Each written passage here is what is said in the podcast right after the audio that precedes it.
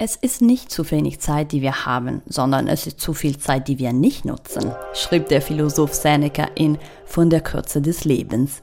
Wie wir unsere Zeit auf Social Media verbringen und welches Verhältnis wir dazu haben, damit beschäftigt sich das audiovisuelle Projekt Keith Bashing des italienischen Videokünstlers Niccolo Cervello und des in Berlin lebenden Musikproduzenten, DJ und Sounddesigner Abadir der sagt, So the idea is um, about how to deal with social media in a subversive way.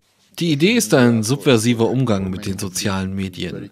Wir können sehen, dass Social Media für viele sehr wichtig für die tägliche Kommunikation und auch für die Selbstdarstellung als Künstler ist. Was mich irritiert, ist die Flut an Werbung und vorgeschlagenen Beiträgen und hier setzt unsere Idee an. Posts or content and the idea came from here. Die zwei Künstler haben Audioschnipsel aus Instagram Reels, vorgeschlagenen Beiträgen und gesponserten Anzeigen herausgeschnitten und sie mit der Musik als Collage zusammengefügt.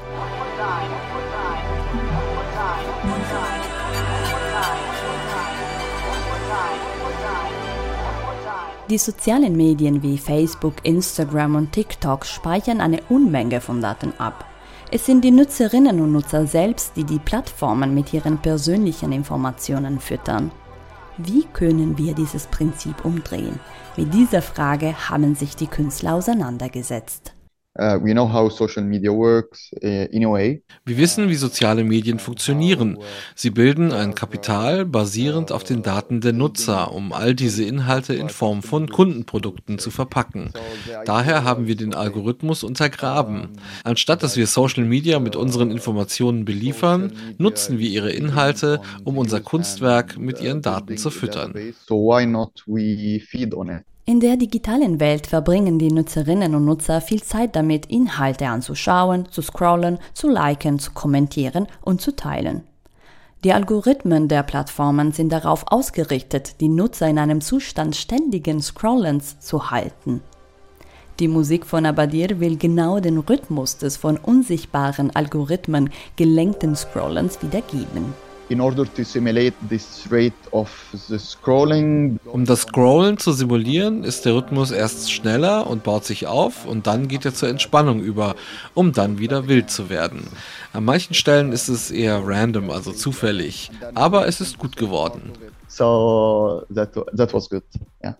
Der Videokünstler Niccolo Cervello sammelte Clips aus seinem Instagram-Feed und hat sie zu einem Video zusammengebaut, als visuelle Antwort auf die Musik, erklärt er.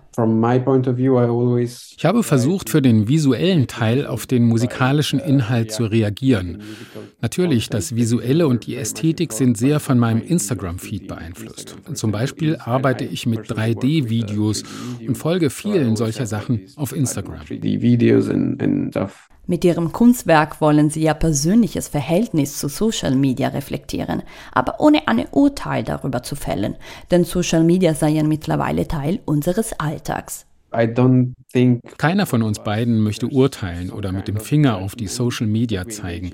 Wir nutzen sie täglich. Es ist nur der Ausdruck unseres Interesses und vielleicht auch unserer Sucht. Also es ist mehr die Idee, Social Media als Werkzeug zu nutzen und als solches zu betrachten.